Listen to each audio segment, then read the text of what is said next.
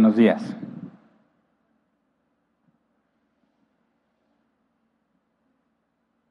La semana pasada vimos la presentación de Jesús en el templo, según el Evangelio de Lucas. Vimos por qué debía ser circuncidado el octavo día, cuáles eran las leyes para una mujer después de dar a luz, según la ley de Moisés. Vimos el concepto de mujer, mujer impura o inmunda en su periodo de menstruación o los primeros siete días después de dar luz y demostramos que no es misoginia, ¿verdad? No hay ningún desprecio ni intento de, no sé, oprimir a la mujer como algunos aseguran. De hecho, vimos que es totalmente lo opuesto. Quizás los que podríamos quejarnos son los, somos los hombres, ¿verdad? Que no se nos da ningún periodo de descanso en la Biblia más que el séptimo día. Concluimos la situación económica de José y María cuando presentaron su ofrenda en el templo, ¿verdad? Después de que cumplieron con el periodo de purificación. Y vimos lo que Dios demostró a Simeón y a Ana respecto al bebé Jesús. El día de hoy vamos a regresar al Evangelio de Mateo y retomar lo que vimos hace tres semanas, lo que sucedió después de la visita de los magos. Magos, entre comillas, que es la palabra griega, magos, no magos, recuerden, en nuestro concepto de gente que hace magia. La manera correcta de traducir magos debería ser sabios o perteneciente a los magoi. Y vimos hace tres semanas que era eso. Entonces, después de lo de los magos, los sabios, eh, perdón, Mateo nos da más información de lo que sucedió. Y me parece a mí que en el orden cronológico, siguiendo la infancia de Jesús, esto debe estar situado después de lo que leímos de Lucas la semana pasada. Y voy a tratar de mostrar evidencia que a mí me lleva a concluir eso para que tú determines si estás de acuerdo conmigo o no. A fin de cuentas, esa eh, conclusión no debe de generar división entre los cristianos, ¿verdad? Saber dónde ubicar a Mateo y dónde ubicar a Lucas en su registro no debe de generar ningún conflicto entre los cristianos. Entonces, para empezar, vamos a orar así como estamos. Dios mío, nos ponemos en tus manos, te pedimos que nos guíes que abras nuestro entendimiento. Que tu palabra, Señor, que vamos a estudiar el día de hoy, al momento de ser dicha no vuelva vacía, como afirma tu palabra. Que podamos conocer más de tu vida, conocer más de todo lo que implicó, todas las circunstancias, todo lo que sucedía en aquel momento de tiempo y ver la mano de Dios en todo esto, de manera, Señor, que entendamos cómo aplicarlo a nuestra vida y también cómo enseñárselo a otros. Y lo pedimos en el nombre de Jesús. Amén.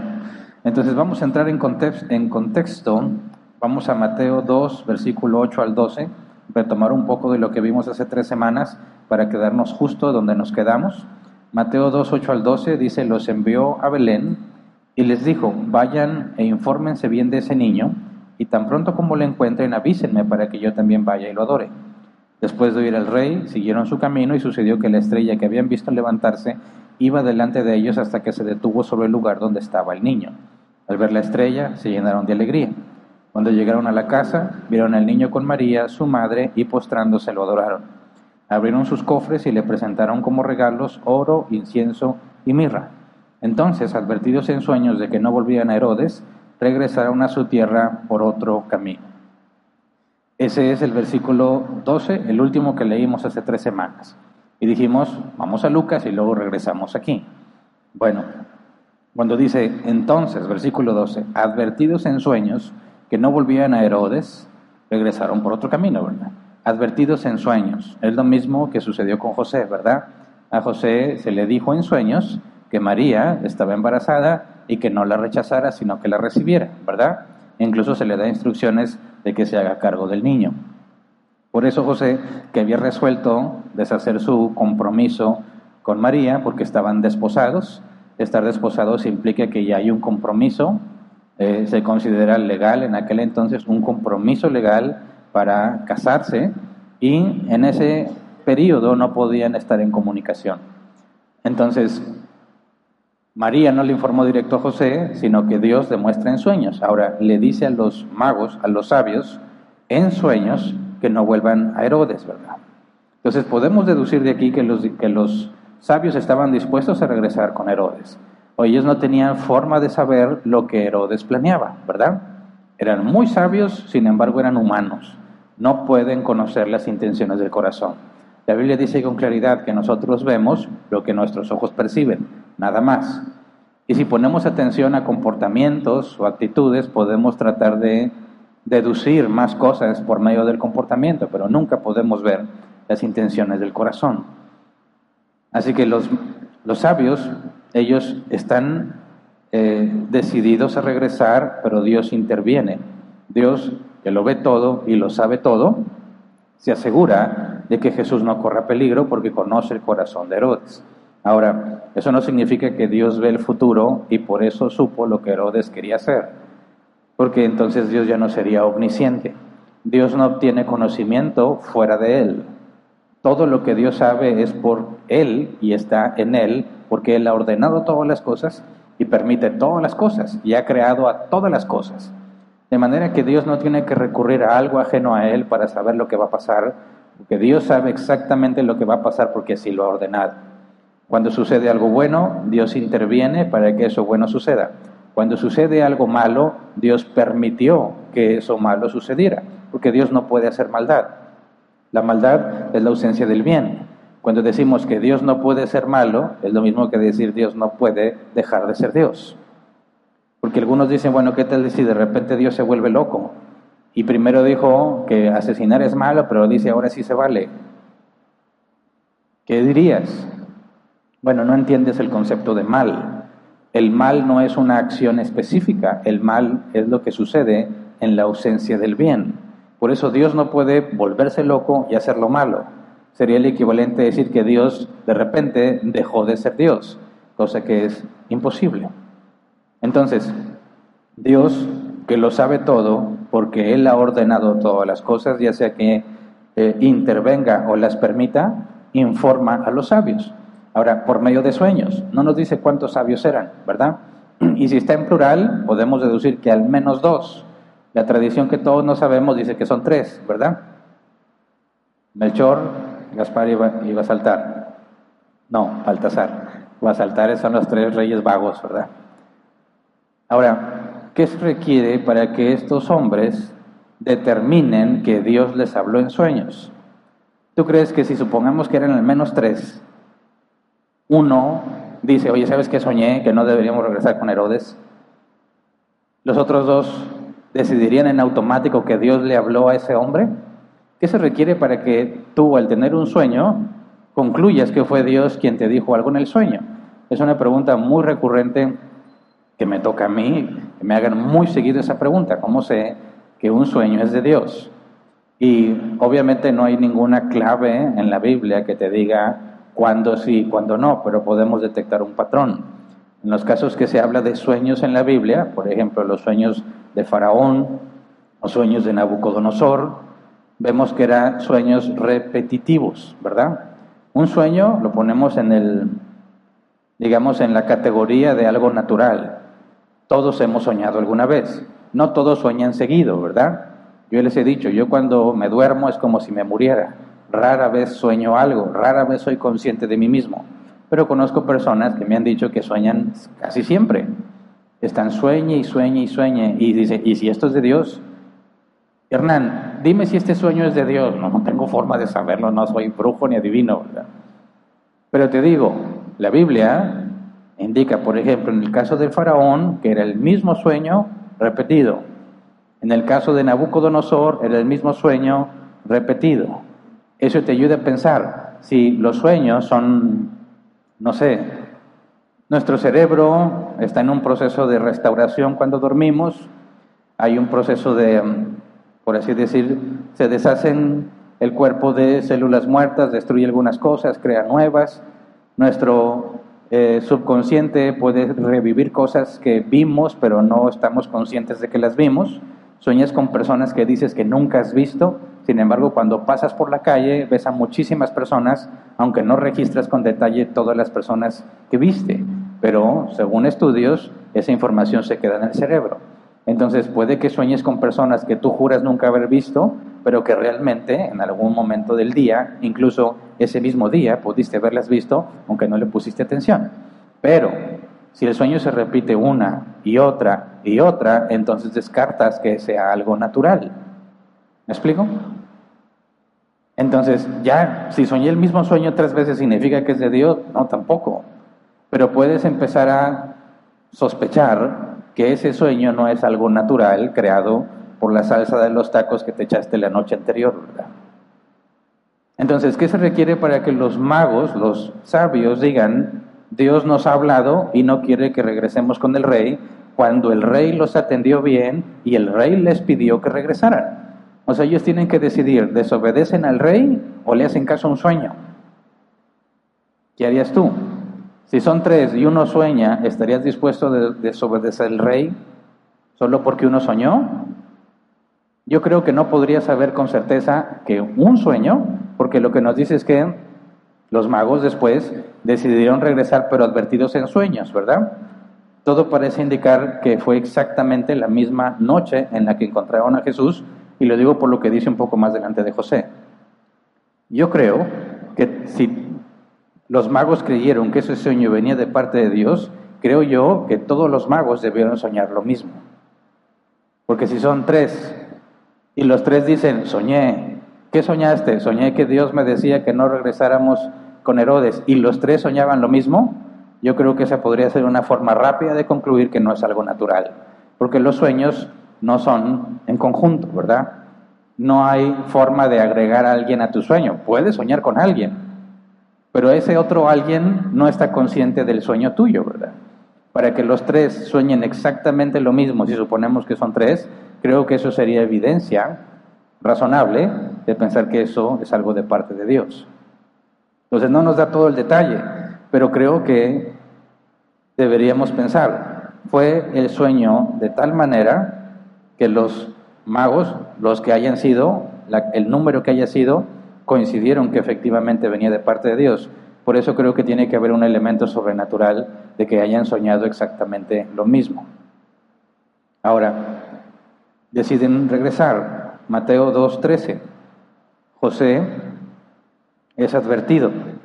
Dice, cuando ya se habían ido, un ángel del Señor se le apareció sueños a José y le dijo, levántate, toma al niño y a su madre y huye a Egipto. Quédate allí hasta que yo te avise porque Herodes va a buscar al niño para matarlo. Ahora, yo creo que esto está sucediendo justo antes, perdón, justo después de que los magos partieron. O sea que no hubo días que pasaron y luego se le avisa a José, ni que pasaran cierto número de días para que se le avisaran a los sabios. ¿Por qué? Bueno, piensa, acabas de recibir la visita de los sabios y tú eres José. Dices, qué raro, ¿verdad? Estos extranjeros que se supone, por el contexto histórico, venían desde Persia, qué extraño que estos extranjeros hayan sabido dónde estamos, ¿verdad? Y que sepan lo que se le dijo a María, que ese niño es el Mesías. Y luego resulta que dicen que Herodes quiere matar al niño. ¿Quién le informaría a Herodes del niño? ¿Quién? Tienes dos opciones hasta este punto, según el registro cronológico. Los pastores o los sabios. Los sabios venían de con el rey, ¿verdad? Entonces, si tú fueras José y sabes que alguien ya le informó al rey, ¿de quién sospechas? ¿O no sospechas de nadie? dices, estos magos. Ya seguramente le dijeron donde estamos, ¿verdad? Ahora, ¿por qué esa misma noche? Bueno, lo que vamos a leer es que de inmediato José se levanta y se va. ¿Por qué la prisa? ¿Cuál es esa sensación de urgencia en José? Son detalles que se nos escapan, ¿verdad? Pero tiene que hacer un viaje muy importante. Entonces, dice Mateo 2, 14 al 15, así que se levantó cuando todavía era de noche, tomó al niño y a su madre y partió para Egipto, donde permaneció hasta la muerte de Herodes. De este modo se cumplió lo que el Señor había dicho por medio del profeta, de Egipto llamé a mi hijo.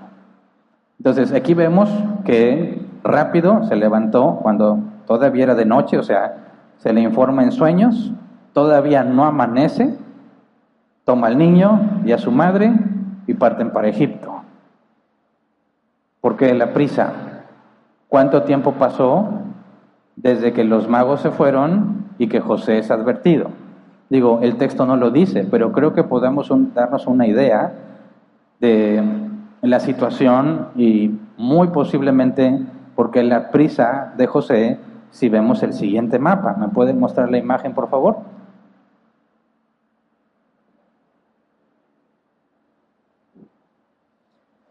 Está señalado, son eh, cinco puntos. Estoy señalando con una línea verde de Belén a la frontera de Egipto. Pegadito a Belén está Jerusalén, arriba de Jerusalén está Nazaret y a la izquierda, en la parte media, está la ubicación del palacio de Herodes. Aquí podemos darnos una idea de las distancias según Google Maps y yo obviamente estoy considerando líneas rectas, ¿verdad? Sería imposible saber cuál es el camino que se siguió o que se seguía en aquel momento. Pero considerando líneas rectas, y si consideramos que María y José vivían en Nazaret, que es la parte superior, y tuvieron que ir a Belén para el censo, son 111 kilómetros de distancia. 111 kilómetros de distancia en línea recta. Por supuesto que no sé dónde vivía José como para poder empezar de ahí, ¿verdad? Ni a dónde llegaron a quedarse a Belén. Son aproximaciones, pero son útiles para que podamos darnos una idea de los viajes que tomaron.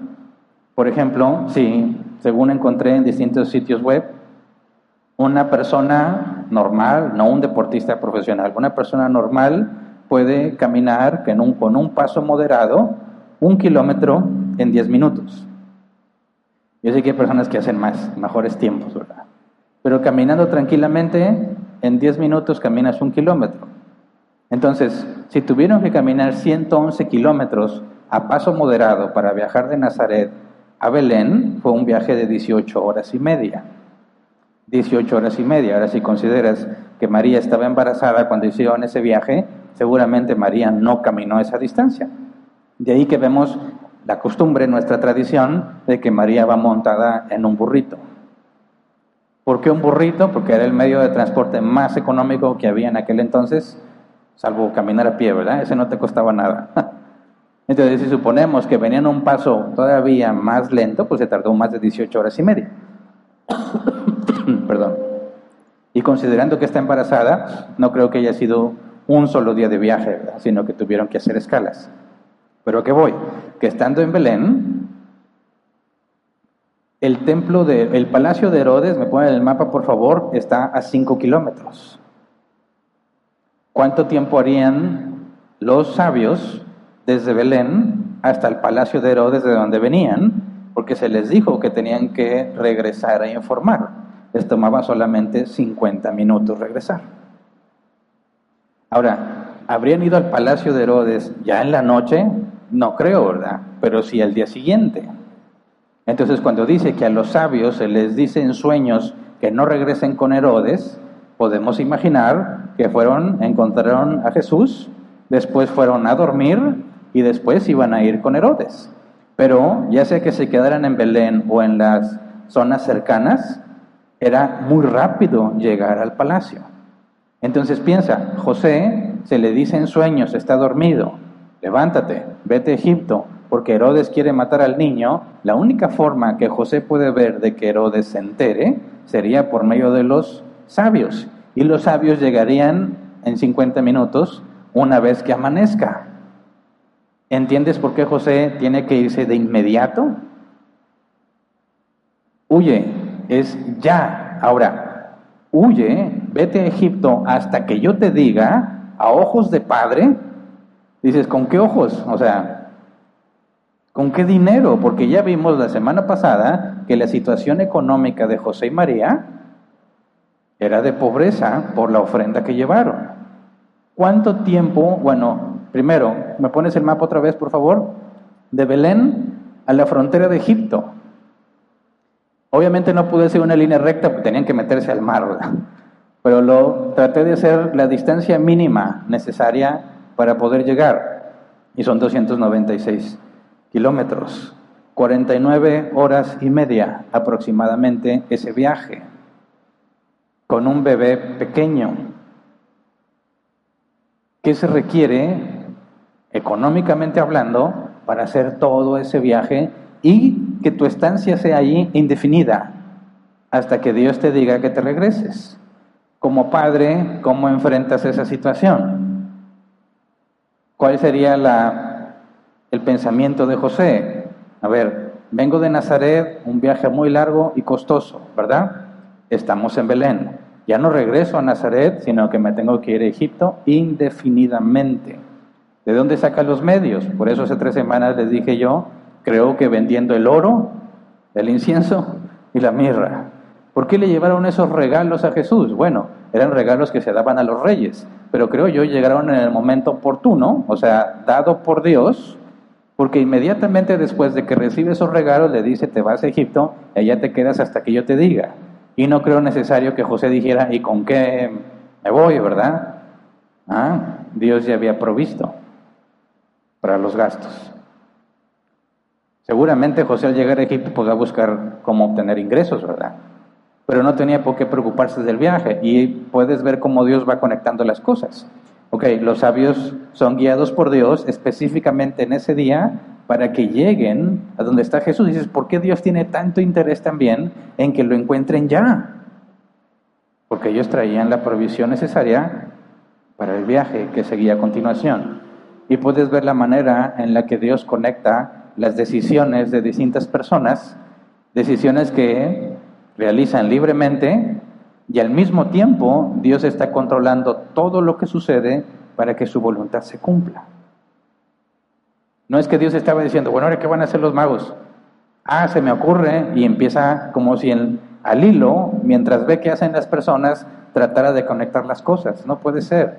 Todo eso ya está ordenado y usa a personas que toman decisiones libres para que sus planes se cumplan. Pero obviamente cuando decimos que toman decisiones libres, las personas deciden según las circunstancias en las que se encuentran.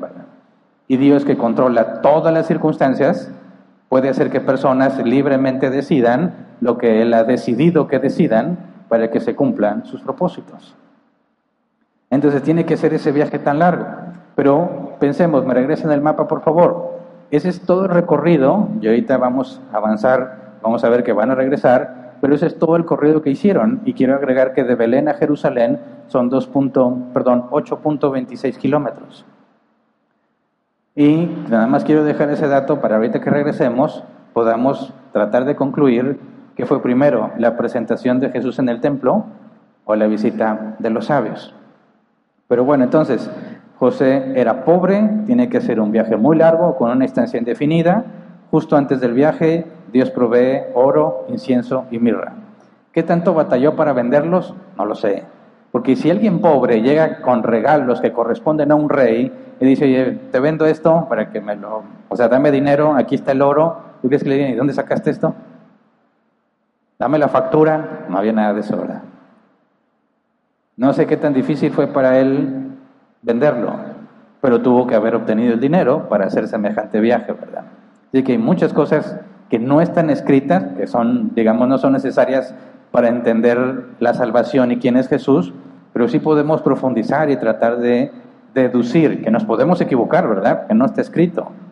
Podemos equivocarnos, pero podemos aproximarnos a poner en términos actuales la carga que implicaba para esa pequeña familia hacer todos esos ajustes a su vida normal. José, cuando planeó casarse con María, y según la tradición que vemos bíblica de cómo se llevaba esto a cabo, José tuvo que llevar a su papá, si es que su papá estaba con vida, o su hermano mayor, para ir a convencer al papá de María, dándole una dote, diciéndole que tiene la intención de casarse. José tuvo que probar que era materialmente independiente para hacerse cargo de María. En sus planes jamás estaba todo esto que estamos viendo, ¿verdad? Jamás estaba considerado dejar Nazaret e irse a vivir a Egipto indefinidamente, pero Dios ya lo tiene ordenado. Así que cuando nuestros planes no funcionan, hay que recordar este tipo de cosas. Una cosa son tus planes y otra cosa es lo que Dios ya tenía determinado. Y casi nunca coinciden. casi nunca coinciden. Porque nosotros nos olvidamos que somos siervos de Dios. Y no es hacer con nuestras vidas lo que mejor nos parece, porque Dios ya tiene ordenado lo que vamos a hacer. El enfoque de nuestra vida debe ser qué quiere Dios que haga. No que Dios cumpla mis sueños como si Dios no tuviera ya un designio para nosotros, sino Señor, enséñame a alinear mis deseos a lo que tú has ordenado que suceda. De manera que cuando tenga que hacer lo que Dios me ha ordenado hacer, yo pueda estar feliz haciéndolo. Ese sería el ideal. Dios, hazme amar lo que tú amas y hazme desear lo que tú deseas. Pero no, nosotros ponemos nuestros deseos en otras cosas y luego nos enojamos cuando Dios no nos los concede. ¿Por qué Dios no me concede esto? Ahí hay quienes dicen, yo me fui del cristianismo porque Dios no cumplió mis oraciones. Dices, ah, qué ignorancia tan profunda sobre quién es Dios. Pero nos pasa a todos. Planeamos. No, no, no deja tú a corto plazo, a veces planeamos a largo plazo. Y vamos avanzando y vamos avanzando y justo antes Dios dice no. Y nos enojamos. ¿Por qué? ¿Qué hice yo, Dios, para que no me concedas lo que yo te pedí? Y bueno, neciamente estás hablando, porque tú no eres Señor de ti mismo. Él es tu Señor y Él ya tiene definido lo que vas a vivir. Así que cuando planeamos, tenemos que decir, como bien dice la Escritura, tenemos que decir, si Dios quiere, haremos esto. Y si Dios quiere, haremos esto otro. Porque yo dependo de Él. Y Él hace conmigo lo que mejor le parezca.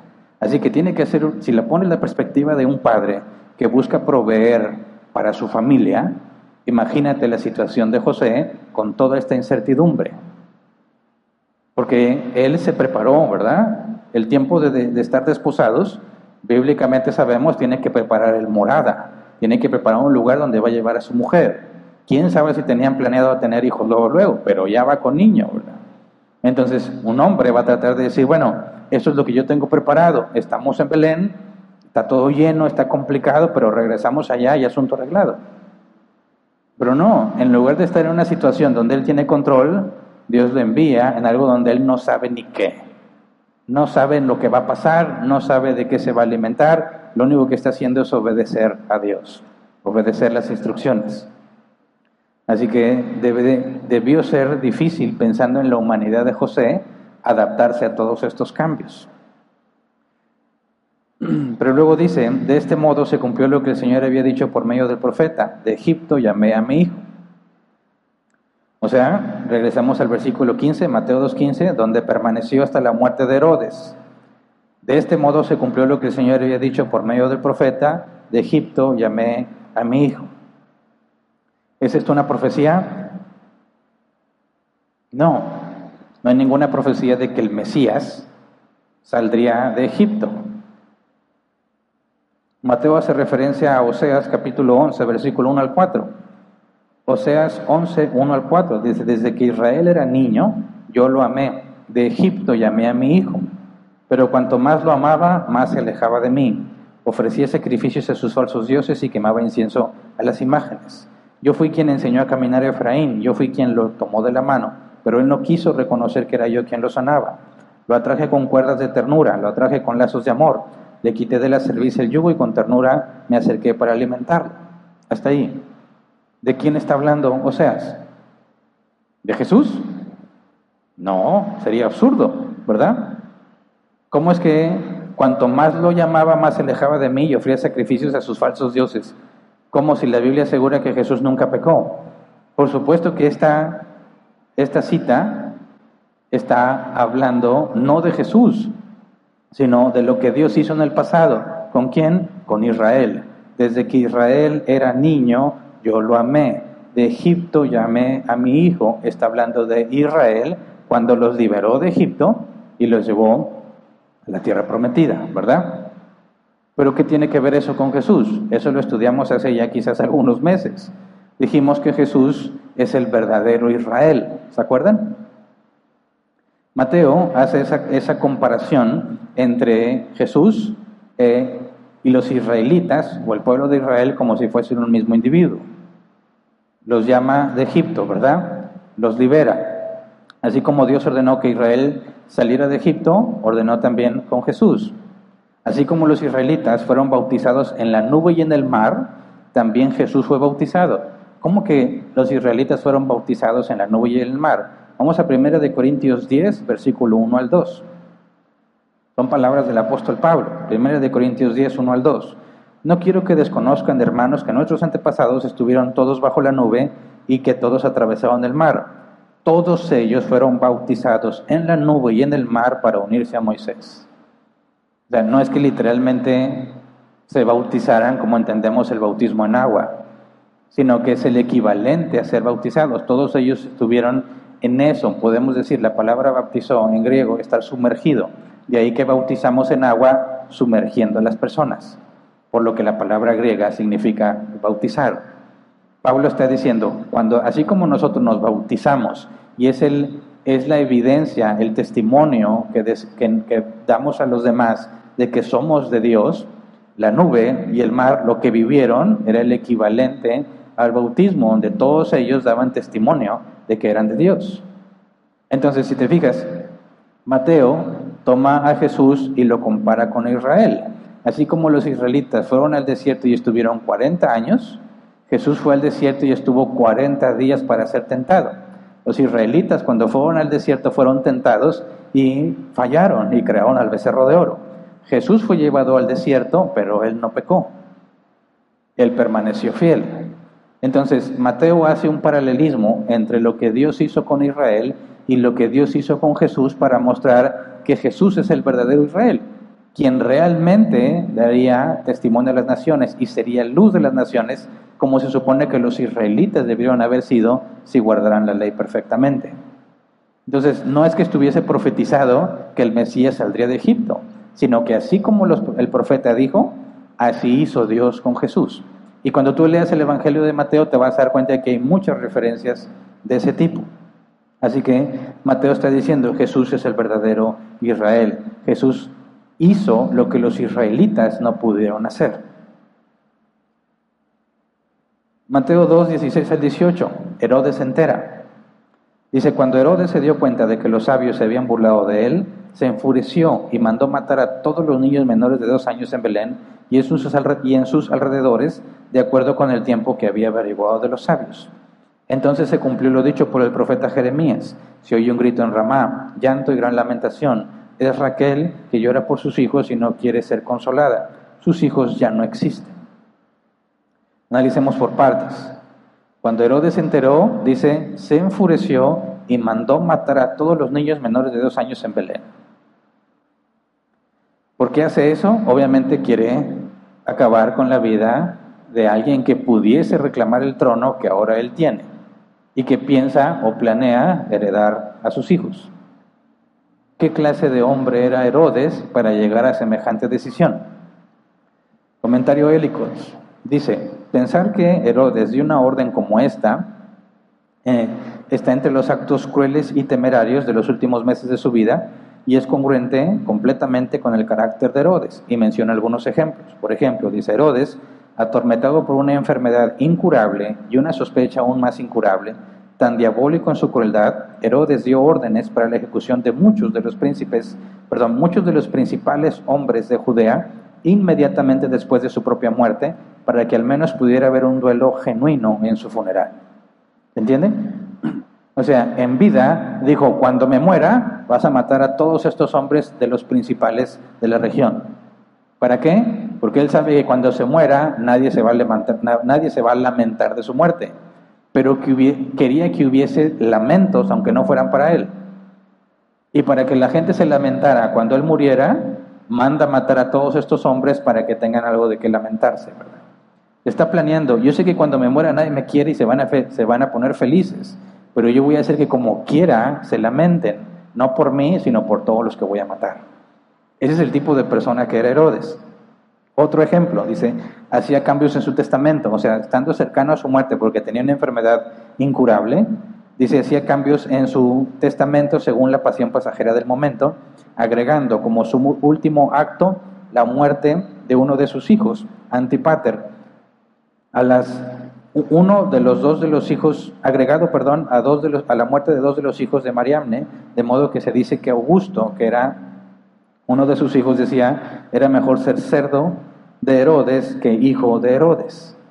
O sea, también en su testamento, sabiendo que tenía varios hijos, ellos estaban tratando de decidir quién iba a ser el heredero a la corona, y Herodes constantemente lo cambiaba, y en el último cambio que hizo ordenó que mataran al sucesor, solo porque así quiso.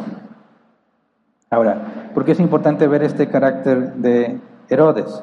Porque fuera de la Biblia no se ha encontrado evidencia histórica de la muerte de estos niños.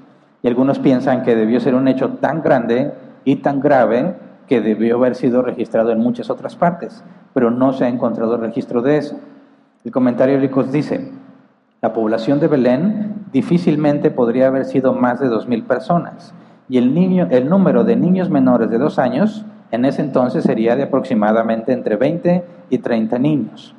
La crueldad de tal acto naturalmente se grabaría en la memoria local, de la cual directa o indirectamente se derivó el registro en los evangelios, y sin embargo escaparía a la atención de un historiador que escribiera 80 o 90 años después sobre las guerras y la historia de la corte en esos periodos. Es decir, aunque es algo muy cruel mandar matar a los niños, eran muy poquitos niños, de manera que un historiador 80 o 90 años después quisiera registrar los eventos más importantes, descartaría ese tipo de cosas como algo insignificante. Es una posible respuesta. Regresamos a Mateo, versículo 17. Entonces se cumplió lo dicho por el profeta Jeremías. Se oye un grito en Ramá, llanto y gran lamentación. Es Raquel que llora por sus hijos y no quiere ser consolada. Sus hijos ya no existen. Aquí Mateo está hablando de Jeremías. Vamos a Jeremías 31.15. Jeremías 31.15. Así dice el Señor. Se oye un grito en Ramá, lamentos y amargo llanto. Es Raquel que llora por sus hijos y no quiere ser consolada. Sus hijos ya no existen. ¿De qué está hablando aquí? ¿Está hablando de Belén y de la muerte de esos niños? No. Está hablando de algo que en su momento cuando se escribió iba a pasar, pero se cumplió. Según la Biblia de Estudio de la Reforma, dice Ramá estaba en la región asignada a la tribu de Benjamín Raquel llora por la destrucción del norte en el 722 a.C., de algo que ya había pasado 722 años antes. Las palabras también se citan, dice el comentario de la Biblia de, Biblia de Estudio de la Reforma, se citan en Mateo 2.18 acerca de la matanza de los inocentes por parte de Herodes. Es decir, es algo que se cumplió, pero si tú sigues leyendo Jeremías 31, hay unos elementos de esa profecía que no se habían cumplido todavía en el momento en que sucedió lo de Belén que es Jeremías 31, versículo 31 al 34. Vienen días, afirma el Señor, en que haré un nuevo pacto con el pueblo de Israel y con la tribu de Judá. No será un pacto como el que hice con sus antepasados el día que los tomé de la mano y los saqué de Egipto, ya que ellos lo quebrantarán a pesar de que yo era su esposo, afirma el Señor. Ese es el pacto que después de aquel tiempo haré con el pueblo de Israel, afirma el Señor. Pondré mi ley en su mente y la escribiré en su corazón yo seré su Dios y ellos serán mi pueblo. Ya no tendrá nadie que enseñar a su prójimo, ni dirá nadie a su hermano, conoce al Señor, porque todos, desde el más pequeño hasta el más grande, me conocerán, afirma el Señor. Yo les perdonaré su iniquidad y nunca más me acordaré de sus pecados. Así que Mateo ve lo que sucedió, la profecía de Jeremías 31, sabe que históricamente se cumplió lo del llanto en Ramá, pero lo conecta con lo que está sucediendo aquí en Belén, en lo que estamos registrando. ¿Por qué? Porque está pendiente todavía el cumplimiento del nuevo pacto. Y fue Jesús quien, aproximadamente 30 años, 33 años después, hizo el nuevo pacto. Así que Mateo está conectando esa profecía que tuvo un cumplimiento histórico en su momento, pero incompleta. Y dice, apunta y se cumple mejor con lo que sucede con Jesús, considerando que Jesús estableció el nuevo pacto. Entonces, ese tipo de cosas son complejas de entender cuando estás leyendo Mateo y quieres ir al, Nuevo, al Antiguo Testamento para entender a qué se refiere. Pero Mateo hace ese tipo de analogías y referencias de forma muy seguida en su Evangelio. No está citando la escritura como que era una profecía del Mesías, está conectando hechos, profecías que no se cumplieron totalmente, las conectan con Jesús y muestra que ahí tienen su total cumplimiento. De manera que hay profecías que tienen doble cumplimiento. Uno en el momento histórico en que se llevó a cabo y un cumplimiento total en la vida de Jesús. Ahora, de aquí surge una pregunta. Herodes, ya vimos, era muy malo, ¿verdad? Y se aprovechó de su autoridad para hacer lo que quiso con personas de su familia y con personas que no tenían nada que ver con él. De manera que mandar a matar a todos los niños menores de dos años no sería algo descabellado para, para Herodes. Pero la pregunta es, ¿por qué si Dios es bueno, permitió que mataran a esos niños? Esa es otra pregunta que vas a escuchar muy frecuentemente, el problema del mal. Piensan que si Dios es bueno, no debería de permitir lo malo. Y si las cosas malas pasan, entonces Dios no es bueno. ¿O cómo conectamos la idea de que nuestro Dios es bueno y todopoderoso y pasan este tipo de cosas? El argumento es así. Si Dios es bueno y todopoderoso, no debería de existir el mal, ¿verdad? Porque si es bueno, no debería permitir que pase, a menos que no tenga poder para impedirlo. Así que Dios podría ser bueno, pero no todopoderoso. Pero si Dios es todopoderoso, puede impedirlo, pero no lo hace. Entonces no quiso. Así que tal vez es todopoderoso, pero no puede ser bueno, porque pudo impedir el mal, pero no quiso impedirlo. Así que cualquiera de las dos, o Dios no es bueno, o Dios no es todopoderoso. Y la Biblia afirma las dos cosas, que Dios es bueno y que Él es todopoderoso. Entonces ellos concluyen, por eso es imposible que exista ese Dios. ¿Lo habías escuchado? ¿Qué respondemos? Bueno, eso es un falso dilema, porque consideran que nada más hay dos posibles respuestas. Y dado que si respondes una de esas dos posibles, según ellos, como quiera llegas a la conclusión de que no puede existir un Dios bueno y todopoderoso al mismo tiempo. La respuesta correcta es una tercera. Sí, Dios es bueno y todopoderoso y permite el mal porque tiene buenas razones para permitirlo. ¿A qué te refieres? Al propio Jesús. Jesús es el único ser humano que ha sufrido injustamente, ¿verdad? Porque todos hemos pecado, todos merecemos castigo. Pero el único ser humano que nunca pecó es Jesús. ¿Y cómo lo trataron en el Calvario? Como si fuese el peor de los criminales. Ese es el único acto de injusticia que vas a encontrar entre los hombres cuando son castigados, que Jesús no tenía por qué ser castigado. Pero ¿por qué permitió Dios eso? Porque al momento en que Jesús recibe la ira de Dios, paga nuestra deuda. ¿Se entiende? Así que Dios permitió ese acto malvado permitió que hicieran con Jesús todo lo que hicieron porque tenía una buena razón, que ese mal, por medio de ese mal, Dios tendría un mucho, muchísimo mayor bien, que es la salvación de todos sus elegidos. Así que cuando pasan cosas malas y nos preguntamos por qué Dios las permite, tenemos muchísima evidencia en la Escritura.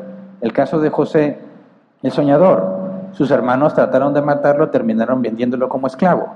Y cuando se reencuentra con ellos muchos años después, José les dice, ustedes planearon para mí el mal, pero Dios convirtió ese mal en bien, porque por medio de José fueron todos salvados del hambre que azotó toda aquella región.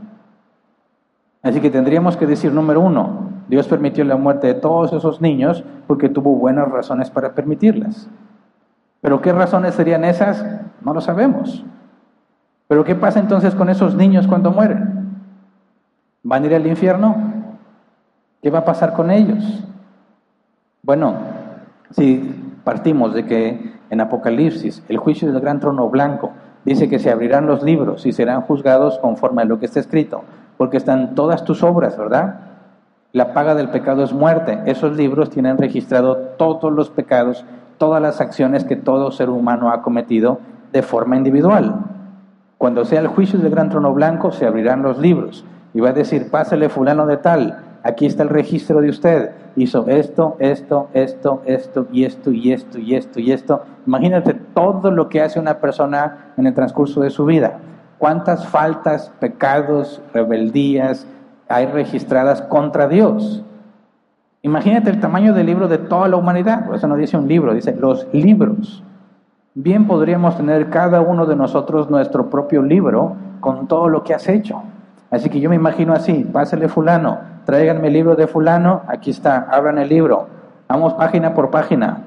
¿Cuánto tiempo tardaría nombrar todos los pecados de una persona? Ok, ahora piensa en un niño que quizás tenía tres meses de nacido. Murió. ¿Te imaginas que llega el juicio del gran trono blanco? Y Dios dice, traigan el libro del niño y abren el libro y ¿qué va a decir? Eh, lloró mucho. ¿Eso es pecado para el niño? Es la única forma en la que el niño se puede comunicar. ¿Qué hizo? Desveló a sus papás. ¿Eso es pecado? Algunos papás dirán que sí, pero no. El niño tiene hambre. ¿Qué apuntas de ese niño? No, pues acomodó sus dedos y es una seña obscena. No está consciente de lo que hace. Y te fijas, todos los seres humanos tenemos funciones en automático. Por ejemplo, respirar. Tú no tienes que decirle a tu cerebro que debe inhalar y luego debe exhalar, ¿verdad? Lo hace en automático. Muchas cosas que nuestro cuerpo hace, te cortas y empieza el proceso de curación, tú no tienes conciencia ni le ordenaste a tu cerebro hacer eso. Todo tu sistema inmunológico está en constante guerra con todo lo que trata de entrar a tu organismo y no estás consciente de eso. Puedes pensar en un bebé como todo, todo lo que hace está en automático. No tiene control de sí mismo. Tiene que empezar a aprender a moverse. Porque los niños siempre se están moviendo y patalean y dicen, mira, tiene muchas energías. No, no puede controlar su cuerpo todavía. Está en el proceso de hacerlo. Por eso hay un, hay un orden para que el niño empiece a aprender a caminar. Normalmente primero tratan, intentan arrastrarse, algunos empiezan a gatear. Pero es un proceso. Ahora, cuando llega un niño de tres meses y va a ser juzgado, tenemos un conflicto. ¿Cómo podrá ser juzgado y condenado con justicia si no le son atribuibles las cosas que hacía en el cuerpo? ¿Tiene la naturaleza pecaminosa? Por supuesto que sí es hijo de Adán. Pero él voluntariamente pecó. Yo creo que no. Es como si trajeran ante el juez a un hombre que tiene discapacidad y que mentalmente es como un niño de dos años y robó algo de una tienda que dicen es un ladrón, encierra ocho meses. No, ¿qué te pasa? No tiene control de sus facultades mentales. Por eso no es encarcelado ni tratado como un delincuente que sí tiene uso de sus facultades mentales, porque está incapacitado, no puede ser responsable de eso en el mismo grado que alguien que no padece de sus facultades mentales, cuando hace algo indebido, no puede tener el mismo grado. Entonces, yo llego a la conclusión, con muchos otros cristianos, que cuando Dios le quita la vida a alguien que no tiene la capacidad de controlarse y refrenar su pecado, de hecho, ni siquiera puede estar consciente de que es pecado, creo yo que todas esas personas a quienes Dios les quita la vida en ese estado habían sido elegidos para salvación y que antes de morir Dios los regenera, porque creo que no hay forma de condenarlos. Y no que Dios diga, pues no los puedo condenar, entonces los voy a salvar. No, porque es Dios quien determina los días de cada ser humano. Job lo dice así. Dios ha establecido límites. Ningún ser humano los puede rebasar. Así que cuando los niños pequeños mueren o personas que no tienen uso de sus facultades mentales como para ser responsables de sus acciones, cuando mueren, para mí, me lleva a concluir que Dios los eligió para salvación y les evitó toda la maldad que tú y yo sí experimentamos. Así que, ¿qué pasa con todos esos niños que mueren? Bueno, así como en el caso de los israelitas, eh, Dios mismo les dice, nada más que se me pasó a apuntar el versículo, que hasta que el niño pueda distinguir entre el bien y el mal, entonces van a ser ellos juzgados como un periodo de tiempo que ellos tendrían para determinar cuándo se puede o no. No especifica la edad, pero Dios mismo dice eso. David, cuando muere el hijo que tuvo con Betsabé, David dice, yo voy a ir a donde está el niño, ¿verdad? Y no estaba pensando que se va a estar apartado del Señor. Entonces creo yo que todos los niños, incluso en la actualidad y en el futuro de la humanidad, y las personas que tienen algún problema, que no, los, no son responsables de sus actos, al morir indica que eran elegidos por Dios para salvación y que Dios los regeneró antes de que murieran. Bueno, regresamos a Mateo, Mateo 2, 19 al 23. Después de que murió Herodes, un ángel del Señor se le apareció en sueños a José en Egipto y le dijo, levántate toma al niño y a su madre y vete a la tierra de Israel, que ya murieron los que amenazaban con quitarle la vida al niño. Así que se levantó José, tomó al niño y a su madre, y regresó a la tierra de Israel. Pero al oír que Arquelao reinaba en Judea en lugar de su padre Herodes, tuvo miedo de ir allá.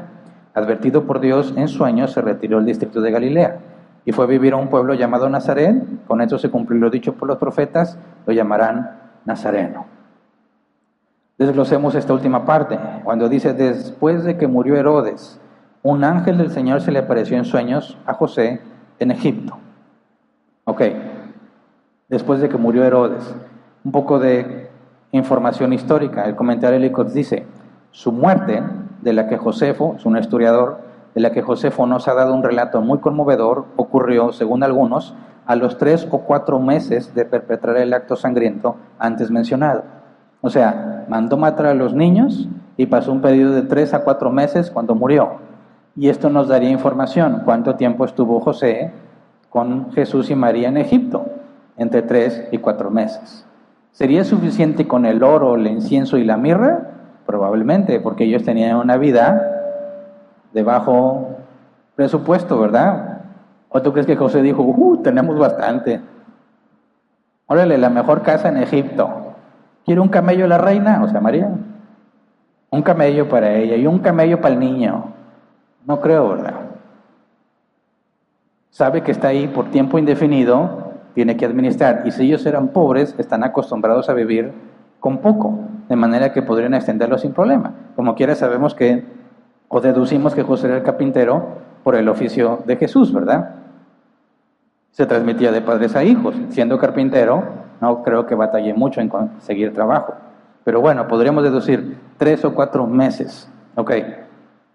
Dice, eh, regresando al comentario de Helicots, ocurrió según algunos a los tres o cuatro meses de perpetrar el acto sangriento antes mencionado y fue un ejemplo terrible de esa venganza que Dios, incluso en este mundo a veces, eh, enfrenta a sus enemigos y a los de su pueblo. Y se murió comido por gusanos a la edad de 71 años, después de un reinado de 40 años, habiendo soportado, eh, habiendo soportado enfermedades tan insoportables, prolongadas y repugnantes que lo hicieron intolerable para sí mismo y también para los demás. Y exasperaba, perdón, y exasperada así su crueldad innata, se volvió más bárbaro que nunca, y justo antes de su muerte hizo ejecutar a Antípater, su hijo y heredero aparente de su reino, por alguna sospecha infundada. ¿Pero por qué llegó a este punto de Antípater? Porque lo conecta con otra cosa que sucedió aquí. Versículo 20. Dice, y le dijo, levántate, toma al niño y a su madre y vete a la tierra de Israel, que ya murieron los que amenazaban con quitarle la vida al niño. Y aquí habla en plural, no nada más dice que se murió Herodes, sino que había al menos uno más, ¿verdad? Para que sea plural, al menos dos. Había al menos uno más que también quería la muerte de Jesús. Comentario Benson. Algunos han conjeturado que Antípater, el hijo de Herodes, que murió cinco días antes que su padre, también podía ser incluido en estas palabras. En la época en la que nació Jesús, era Antípater, era heredero de la corona y era un príncipe tan cruel y ambicioso que había procurado la muerte de sus dos hermanos mayores para despejar el camino a la sucesión. Y sin duda lo haría, lo haría ser un consejero activo e instrumento de la búsqueda de la destrucción de Jesús recién nacido y en aconsejar la matanza de los infantes. Entonces, por el carácter de este hijo, que a fin de cuentas Herodes manda matar, Dice el comentario, es muy probable que él mismo estuviera involucrado en la muerte o el intento de asesinato de Jesús. Así que cuando se menciona en plural, no nada más murió Herodes, sino que justo cinco días antes Herodes mandó matar a Antipater. Muertos los dos, tiene el señal, ya puede regresar. Versículo 21. Así que se levantó Jesús, tomó al niño y a su madre y regresó a la tierra de Israel. Pero al oír que Arquelao reinaba en Judea, en lugar de su padre Herodes, tuvo miedo de ir allá. Otra información, ¿qué onda con Arquelao? El comentario Benson, Arquelao fue el sexto hijo de Herodes y el más cruel de todos los que le sobrevivieron.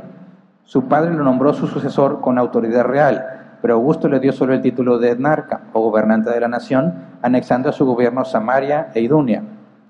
Al comienzo de su reinado, masacró a tres mil judíos a la vez en el templo. Ese es el tipo de gobernante que había.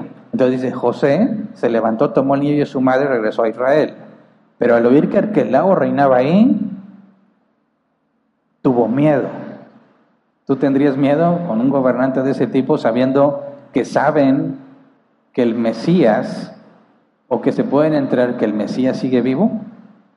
Sigo leyendo en Mateo. Advertido por Dios en sueños, se retiró al distrito de Galilea y fue a vivir a un pueblo llamado Nazaret. Advertido por Dios en sueños. ¿Cuántas veces ya se le ha hablado por sueños a José? Esta es la cuarta vez. Cuarta vez. Esto demuestra que Dios está en constante contacto con él, ¿verdad? ¿Cuál es el pedido de tiempo que ha pasado? No ha pasado quizás, bueno, si cuentas todo el embarazo de Jesús tiene nueve meses, ¿verdad? Y los cuatro meses probables que tuvo que esperar a que muriera, tienes un año y cachito. Van cuatro veces que Dios le ha hablado en sueños. Entonces imagínate, eres José y te vas a dormir. Existe una posibilidad de que Dios te hable. Cada que José se duerme, puesto que nada más le habla en sueños, puede que en cualquier noche Dios pudiera decirle algo. Imagínate que se sentirá ser José. Estás esperando que Dios te diga qué hacer. Estás en una ciudad desconocida. Te tiene que avisar en sueños. Tienes un sueño que te confirma que te tienes que mover. Tienes miedo. Te duermes y Dios te dice, vete para acá, a Galilea. ¿Por qué Galilea? Comentario Benson. Galilea estaba bajo el gobierno de Herodes Antipas, un príncipe de un carácter más apacible que Arquelao, y entonces estaba en términos hostiles con Arquelao. Así que no había peligro de que él entregara a José y a María en poder de Arquelao. Eh, añádese a esto que con la intención de construir las ciudades de Julias y, Tiberíades se esforzó mediante promesas e inmunidades, así como mediante un gobierno moderado, en atraer a los extranjeros para que vinieran y se establecieran allí. Y esto también nos da mucha información, porque Herodes Antipas está promoviendo que los extranjeros vengan a trabajar ahí, a esa zona. José recibe la instrucción de Dios de que se regrese. Tiene miedo, pero le dice, acomódate ahí. De manera que la llegada de José y María para nada sería algo extraño en esa región porque estaban aceptando extranjeros para poder trabajar era la manera ideal de que pasaran completamente desapercibidos. Fíjate el control que Dios tiene. Los planes de Herodes Antipas embonan perfectamente con el plan de Dios de que regresaran a la ciudad donde ellos vivían. Así que José regresa a su tierra, a donde tiene su casa, ¿verdad? A donde están los suyos. Y todo ese periodo de incertidumbre por fin desaparece. Imagínate qué habrá sentido José cuando llega a su casa, después de al menos cuatro meses. Pero, ¿cuánto tiempo le tomó de Egipto a Nazaret? ¿Me ponen el mapa otra vez, por favor? Y yo estoy suponiendo que estás en la frontera de Egipto, ¿verdad?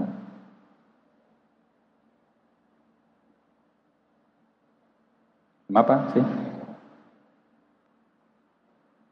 ¿No? ¿Se les perdió?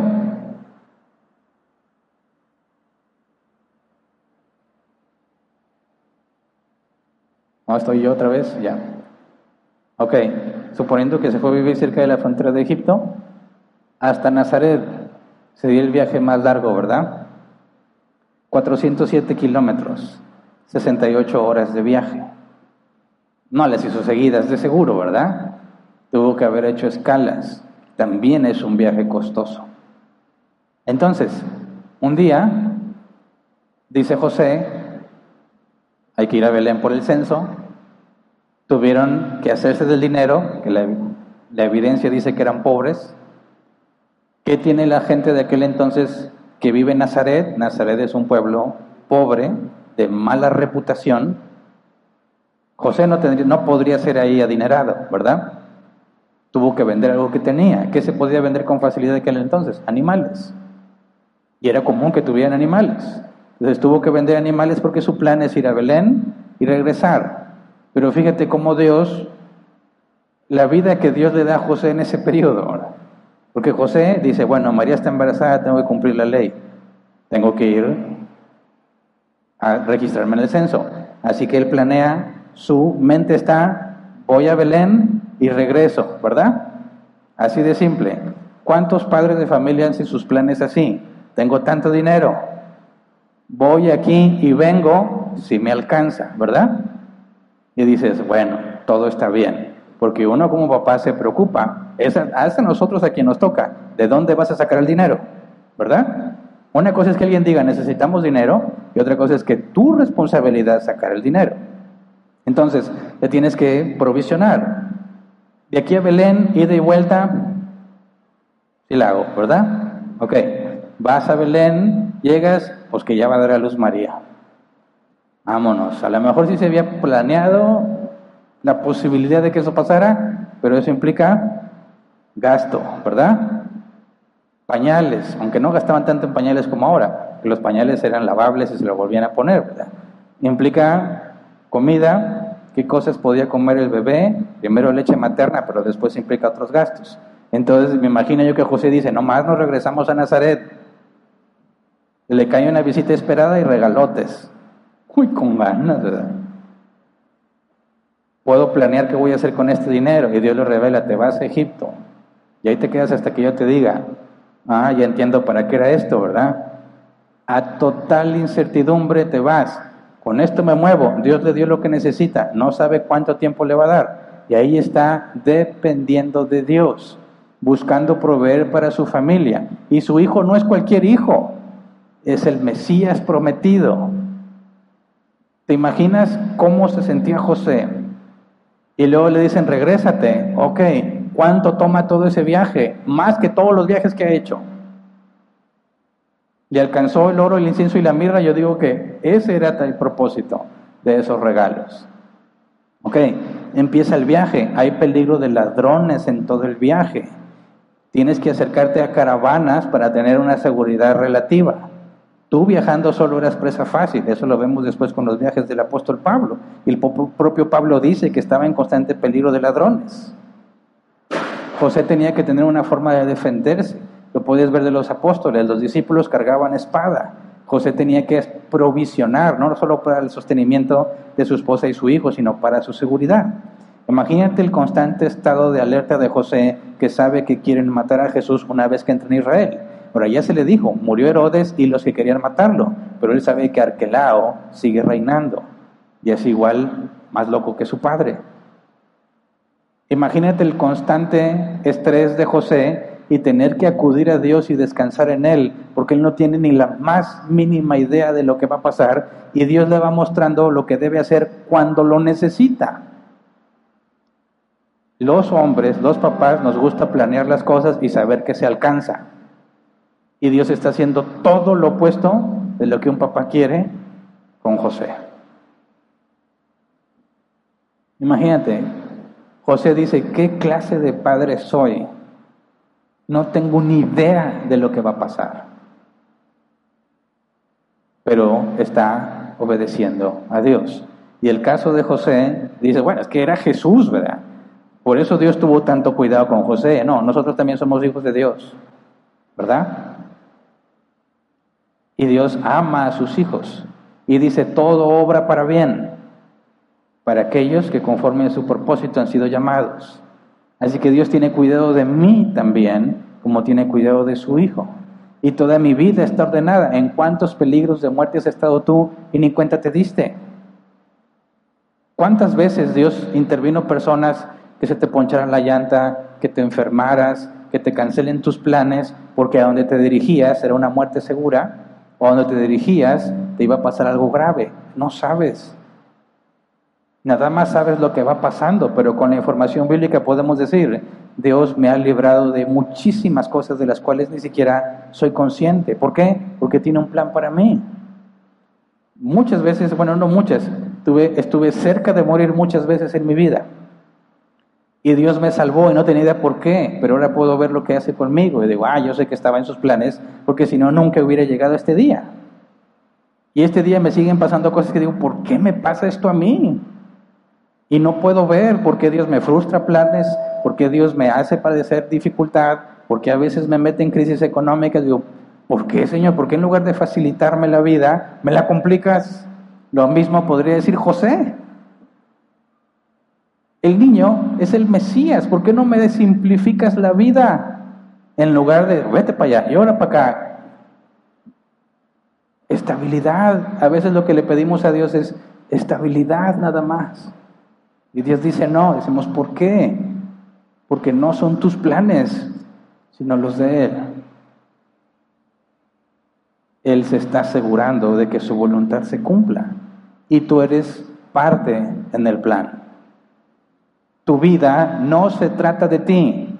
Grábate bien eso como José. Su vida no se trataba de él, sino del propósito que Dios le dio a él. Casi no sabemos nada de José, pero puedes ver qué clase de hombre era. Piensa en la situación. Un buen día, ahora ponte en los zapatos de María. Un buen día se levanta tu viejo y te dice, vámonos a Egipto. ¿Por qué? ¿Y con qué? No, que Dios me dijo, ¿cuántas le creían a su esposo? Te dice, Dios me dijo que nos vayamos a otra ciudad, a la nada, tiempo indefinido, a ver mujeres piadosas. ¿Estás loco? ¿Cómo sabemos? Hombre, tú sueñas cada barbaridad. Si cada cosa que soñaras fuera de Dios, estaríamos muertos. Imagínate la confianza que María tuvo que tener en José, o María toda si acaso. Oye, sí, mi amor, vámonos. ¿Tú crees? Con el bebé. ¿A dónde vamos a ir? Egipto. Egipto ya ni siquiera ha amanecido porque el Señor dice que tuvo un sueño. ¿Crees que fue fácil? ¿Mm? No, es María. María decía todo, sí, Señor, sí. No es cierto, es mujer.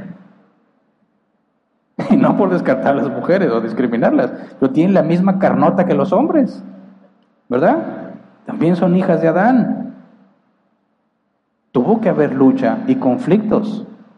No está registrado porque no es relevante, pero piensa un matrimonio. ¿Cuál es la experiencia de María cuidando bebés? Mujeres, ¿cuántas veces se tenía que levantar María en la noche? Esa misma noche que José dice, vámonos, ¿tú crees que María estaba despierta o dormida con un niño de meses de edad recién nacido? Los niños no tienen hora para dormir y piden comida cada que les da hambre.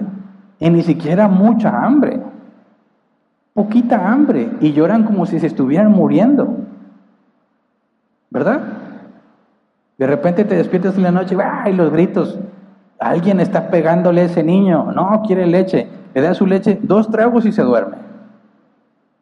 De ni siquiera tenía mucha hambre. Imagínate viajar con ese bebé durante todo ese tiempo, porque el José dice que Dios le dijo. ¿Es sencillo? Por supuesto que no. Por supuesto que no. Así que fíjate, no es José ni su vida, no es María ni su vida, son los planes de Dios. Y Dios dispone de José y de María como mejor le place. ¿Y el beneficio fue para ellos? Pues sí, pero no nada más para ellos, sino para todos nosotros también. Cuidar de Jesús era algo que beneficiaría a todos los elegidos de Dios de toda la historia de la humanidad.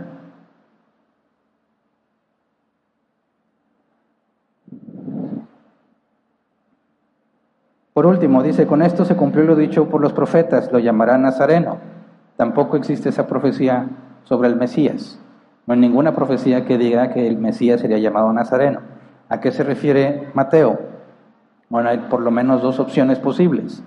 Número uno, Biblia de Estudio de la Reforma dice, Nazaret fue el hogar de Cristo, pero el punto de Mateo es probablemente dejar en claro que Jesús sería despreciado como lo eran las personas de Nazaret.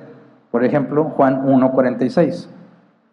De Nazaret, replicó Natanael, ¿acaso de ahí puede salir algo bueno? Ven a ver, le contestó Felipe. Y acá nos da una idea de la reputación de ese lugar. Dice, ¿acaso de allí puede salir algo bueno?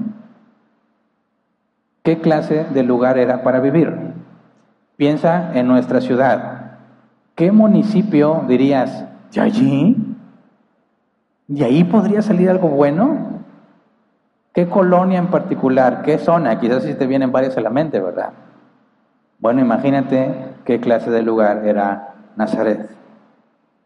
Para que se sorprenda, ¿de allí puede salir algo bueno? No era el mejor lugar para criar a tus hijos, ¿verdad? Definitivamente. Entonces, dicen algunos, cuando Mateo dice que sería nazareno, ¿verdad? O sería, bueno, lo voy a leer literalmente, como con esto se cumplió lo dicho por los profetas, lo llamarán nazareno. Fíjate que está en plural, no dice el profeta, como si estuviera citando una, un pasaje de la escritura o una profecía en particular, sino que haga en plural, los profetas. Y dice, bueno, los profetas, sí, distintos profetas, profetizaron que sería un hombre despreciado. Sin nada que sea, eh, sin nada que haga que los hombres lo sigan. Otra postura es que, dado que Nazaret proviene del hebreo netzer, que se traduce como rama, descendiente, brote, hay una profecía, Isaías 11.1, del tronco de Isaí brotará un retoño, un vástago nacerá de sus raíces, vástago es netzer. Entonces, si dicen que sería de Nazaret, está haciendo referencia a un netzer, a la rama, al descendiente, podría hacer referencia a esa profecía. Las dos pueden ser válidas para saber, tratar de explicar a qué se refiere Mateo. Pero bueno, con esto se acaba el relato. Así que si me regresas el mapa, por favor, veamos por último. ¿Te parece que la visita de los sabios fue antes de que Jesús fuese presentado al templo o después de que Jesús fuese presentado en el templo?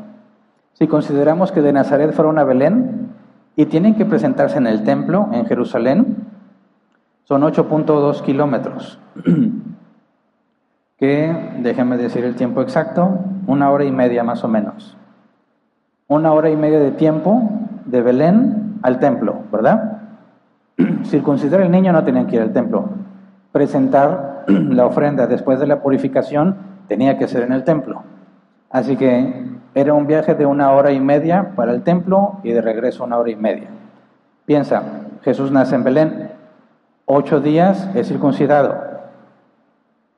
Bueno, 32 días considerando el día octavo, tiene que presentarse en el templo. Me parece que si me pones el mapa de Belén a Jerusalén, es muy fácil que cumplieran con esa instrucción.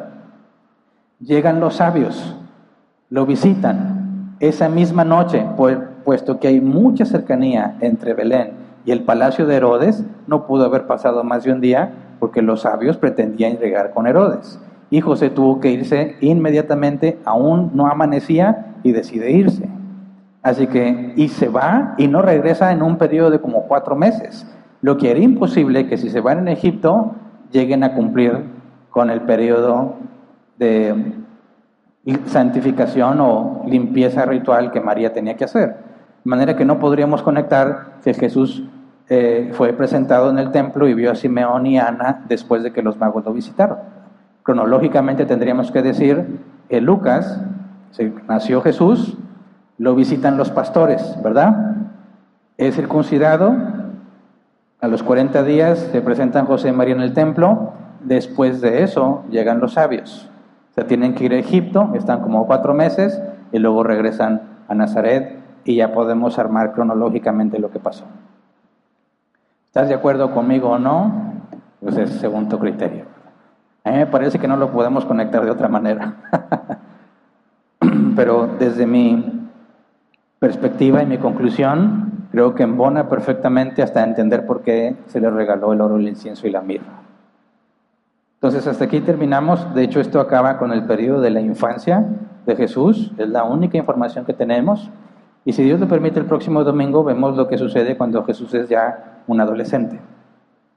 No se especifica la edad, pero por lo que se narra podemos deducir que tenía alrededor de 12 años. Entonces, vamos a ponernos de pie y vamos a orar.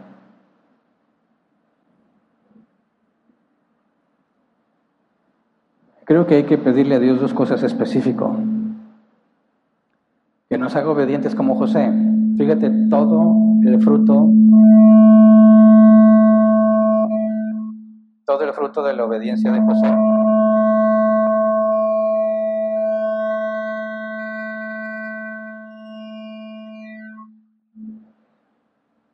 ¿Ya? Ok, gracias. Todo el fruto de la obediencia de José, la confianza que María tuvo que tener en su esposo, creerle que Dios dice, creerle que su sueño es de parte de Dios. Debe ser una lucha para María, un esfuerzo muy grande cuidar al bebé, pero tuvieron que hacerlo juntos. Un ejemplo de cómo debe funcionar un matrimonio. Cuando María recibió el mensaje del ángel y María acepta la voluntad del Señor, ¿verdad? Dios tuvo que avisarle a José de lo que estaba sucediendo con María. Pero cuando Dios le avisa a José lo que debe hacer, Dios no le dijo nada a María. ¿Verdad? Fíjate bien. Cuando María acepta y queda embarazada, Dios le dice a José lo que sucede con María y lo que tenían que hacer. Se confirma lo que María escuchó y lo que José o lo que José escuchó. Pero de ahí en adelante Dios solo le habla a José. ¿Por qué ella no le dice a María? Bíblicamente, ¿quién es el responsable en ese matrimonio? José. Y que Dios le pasa las instrucciones al responsable y el responsable tiene que obedecer. Qué difícil es eso en un matrimonio. El hombre tiene que saber qué es lo que Dios quiere y disponerse a hacerlo. Hacer que se haga, arriesgarte, confiar en Dios.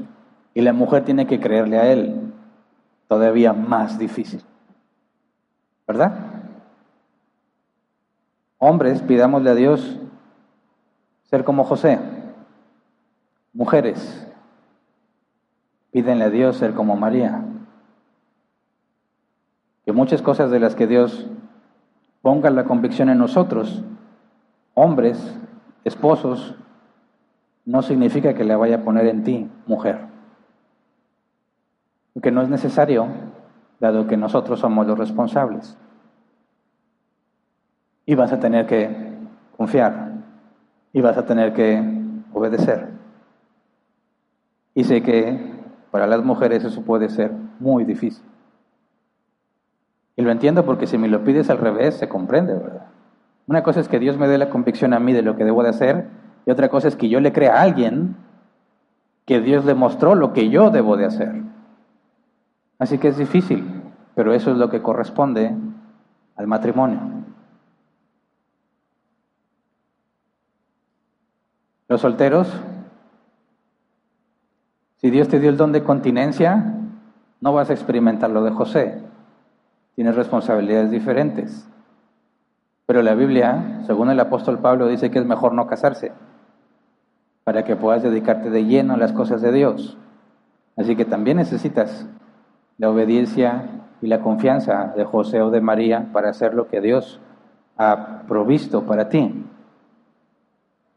Aquellos que están divorciados o no se casaron pero tienen la responsabilidad de los hijos, tienes que entender que tú no vas a ser papá y mamá a la vez. No existe eso bíblicamente. O eres papá o eres mamá. Y el rol que no está en tu casa no lo puedes proveer tú, porque no fuiste diseñado o diseñada para eso. Las mujeres que tienen hijos y están solas no pueden ser papá, es imposible. Y los papás que estén educando niños no pueden hacer el rol de la mamá, es imposible. Pero podemos descansar, puedes descansar en que Dios permitió eso para tus hijos. Permitió que les falte uno de los dos roles, porque eso es lo mejor para ellos. Dios permitió cosas difíciles para José y María porque era lo mejor. Cuando tenemos hijos y no tienen todo lo que quisiéramos que tengan, les falta la mamá, les falta el papá, o les falta mejor provisión económica, les faltan otras cosas, y tú te esforzaste y haces todo lo que puedes por cumplir, y aún así falta, descansas en Dios. Es lo que Él permitió para mí y para mis hijos. ¿Se entiende? Creo que este, esta historia de José y María y todo lo que está pasando ilustra con mucha claridad. Debemos confiar y descansar en Él. No tener el control no significa que estamos haciendo las cosas mal.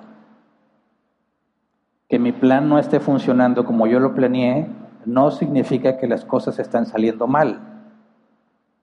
Por eso quisiera que todos nos grabemos esto. Mis planes no son los planes de Dios. Y el hecho de que mi plan fracase no significa que estoy haciendo las cosas mal, porque los planes de Dios nunca fallan.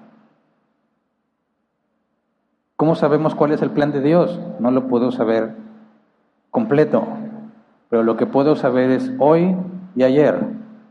Todo lo que ha sucedido en mi vida desde que nací hasta el día de hoy era el plan de Dios para mí. ¿Qué me espera para el resto del día y mañana? No lo sé, y no hay ser humano que lo conozca, no hay ser creado que lo conozca, solamente Dios pero Él es confiable, Él es digno de confianza y podemos descansar en Él. Así que vamos a orar, Señor, enséñanos a depender de ti. Queremos ser buenos administradores y queremos tener todo bajo control. Queremos tener las finanzas en control, queremos tener a nuestros hijos en control. Y cuando las cosas se salen de nuestro control, Señor, nos angustiamos.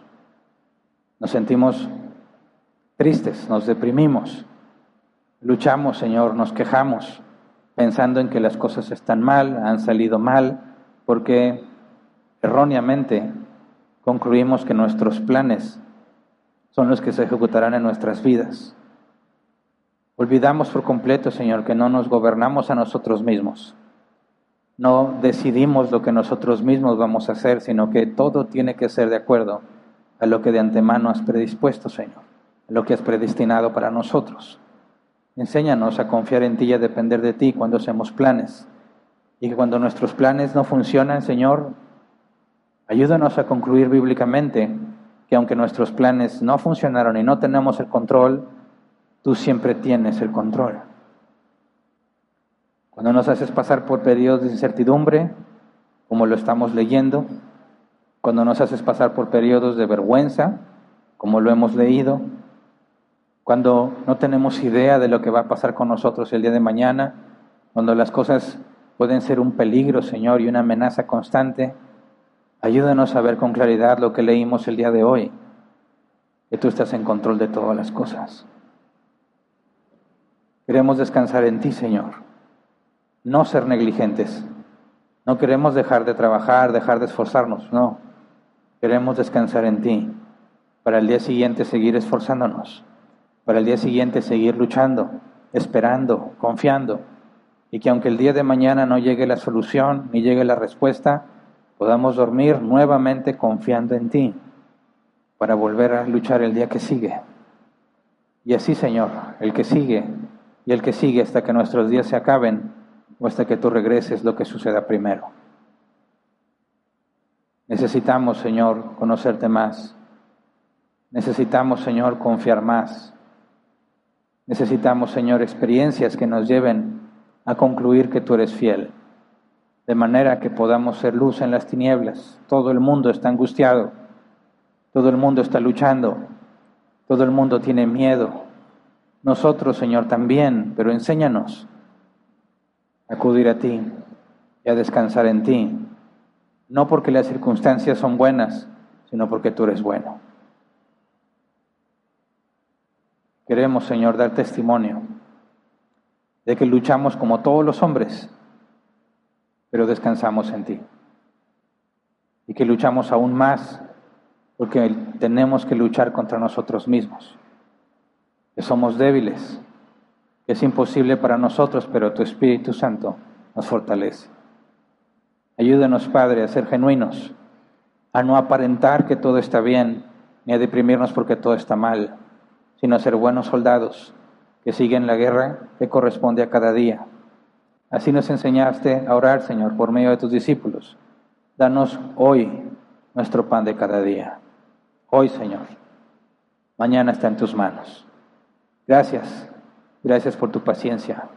Gracias por tu fidelidad porque si tú no fueras fiel ya no estaríamos aquí. Perdona nuestras deudas, Señor.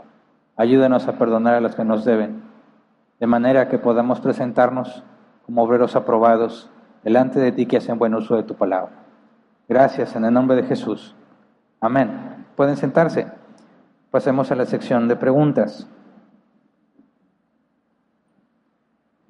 Vamos a dedicar un máximo de 15 minutos a responder las preguntas que lleguen al chat de preguntas.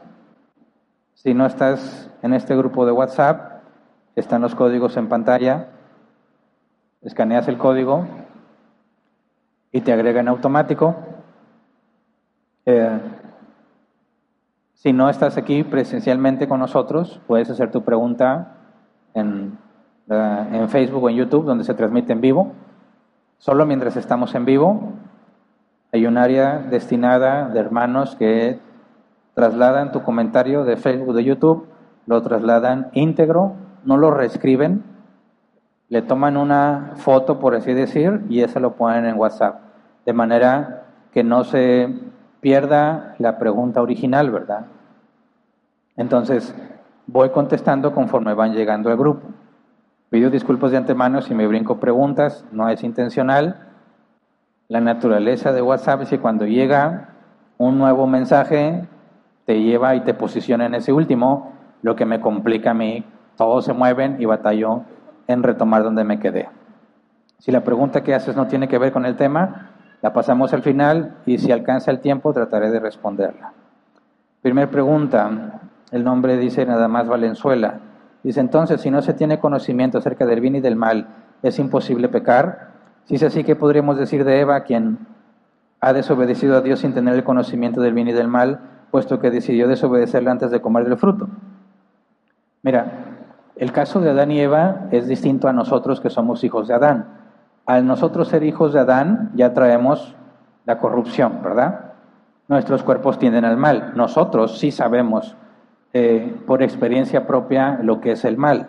Adán y Eva, si tú tomas el original, el árbol del conocimiento del bien y el mal, conocimiento es yadá, conocer por experiencia personal.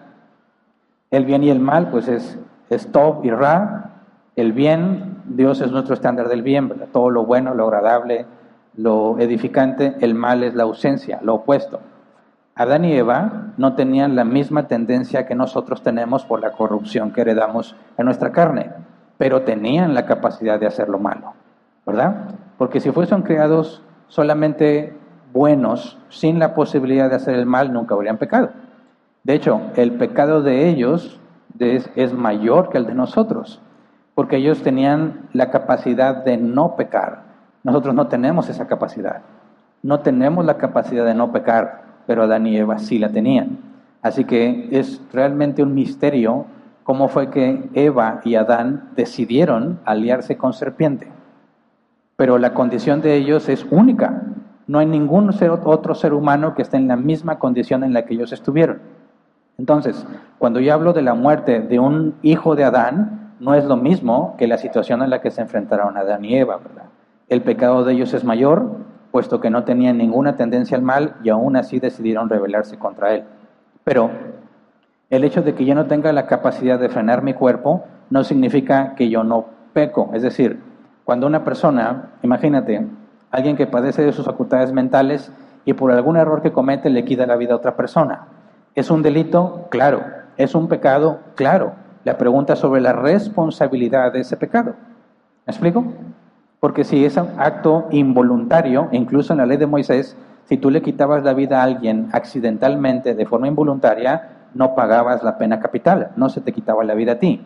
Pero si se comprobaba que era un asesinato, ¿verdad? Premeditado, alevosía y ventaja, si se comprobaba que es algo que tú planeaste y ejecutaste, entonces pagabas con tu vida. Ese es el punto al que yo llego. No que no se cometió pecado, sino la responsabilidad quién es el responsable de ese pecado. Y aún en la ley de Moisés se consideraban las cosas accidentales y se demostraba que aunque había habido un pecado, él no podía ni debía cargar con la pena de alguien que lo premeditó. Entonces, a eso es a lo que yo me refiero. El bebé cuando nace hace cosas pecaminosas, pues podemos decirlo, es un egoísta. Un bebé es un egoísta, pero ¿es responsable? Él dice, tengo la opción de ser egoísta y de no ser egoísta, pero decido ser egoísta, por supuesto que no. No es lo correcto, digo, esperamos un bebé que sea más consciente, que diga, oye, mi papá está bien desvelado, ya no lo voy a molestar, no tiene la capacidad de reflexionar sobre sus propias acciones. A eso es a lo que me refiero. Esa responsabilidad se la puedes imputar a alguien que ni siquiera tiene control de su cuerpo. Esa es mi perspectiva, no. Por lo tanto, los, que mueren sin eh, la capacidad de distinguir entre el bien y el mal, es decir, tener control de la maldad de su cuerpo y pecar voluntariamente, creo que su muerte refleja que habían sido elegidos para salvación. Siguiente, dice Irving, quizás el pasaje de niño y su, y su conciencia, dice Isaías 7, 15 al 16. Comerá cuajada y miel hasta que sepa lo suficiente para desechar lo malo y escoger lo bueno, porque antes que el niño sepa desechar lo malo y escoger lo bueno, será abandonada la tierra cuyos dos reyes tú temes. Sí, gracias por el pasaje, Irving. Ese pasaje es muy bueno también, pero yo me refiero a otro. lo voy a buscar y, lo voy a traer para que no quede así eh, al aire. Igual, bueno, es posible que yo ya me revolví entre todo lo que leí y esté mezclando este pasaje con otro y no existe el que yo tengo en mente, pero por eso me voy a dar la tarea para encontrarlo. Siguiente, David Jiménez. Buen día, pastor, Dios lo bendiga. Gracias. Pregunta relacionada al mensaje de tolerancia del pastor, o sea, lo que dijo Ismael, ¿verdad? ¿Cuál es la manera correcta de interpretar el pasaje Proverbios 3.30? Pues comparando de la Reina Valera 60 contra el NBI se pierde el vestigio de lo que parece ser una sugerencia. Dice el NBI, no entres en pleito con nadie que no te haya hecho ningún daño. Mientras que la Reina Valera 60 añade sin razón, lo que indica una excepción a la orden. No entres en pleito a menos que tengas razón. Muchas gracias.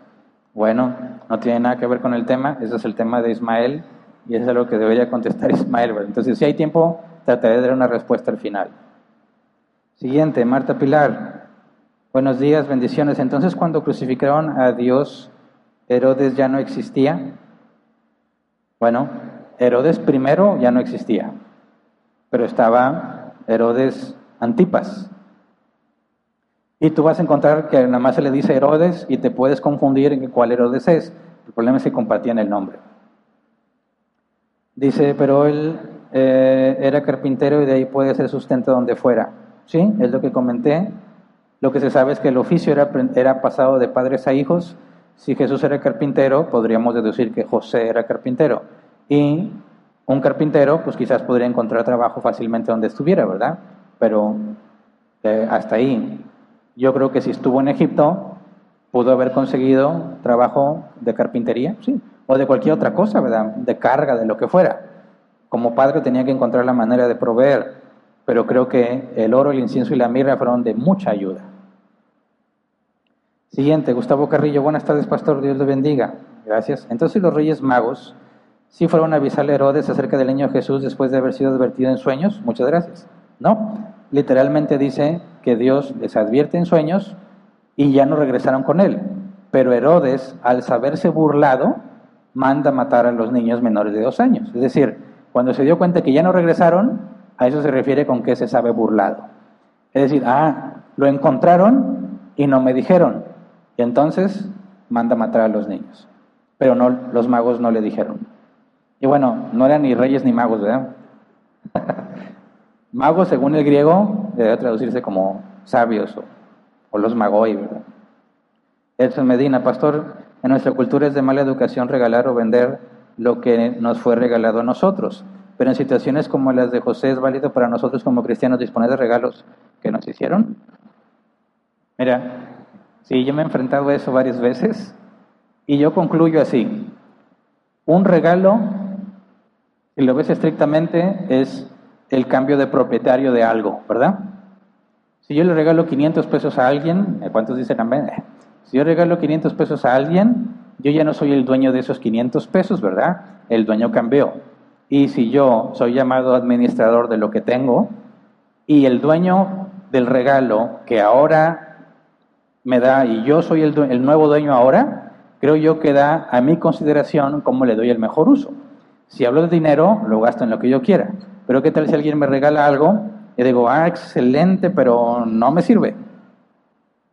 Tengo que dejarlo ahí y nada más ver y acordarme de que no me sirve por el resto de mis días, o puesto que ahora está en mi propiedad y ante una circunstancia requiero convertirlo en dinero para comprar otra cosa, yo creo que en esencia no estoy haciendo nada indebido porque soy el nuevo dueño y administrador de eso que se me dio, ¿verdad? Y si la persona dice, ay, ¿por qué lo vendiste? Dices, bueno, quizás no te guste mucho, pero lo necesito. Ahora, otra cosa muy diferente es, ay, mira, si esta playera y la pongo en Marketplace, se va de remate, simplemente porque no me gustó.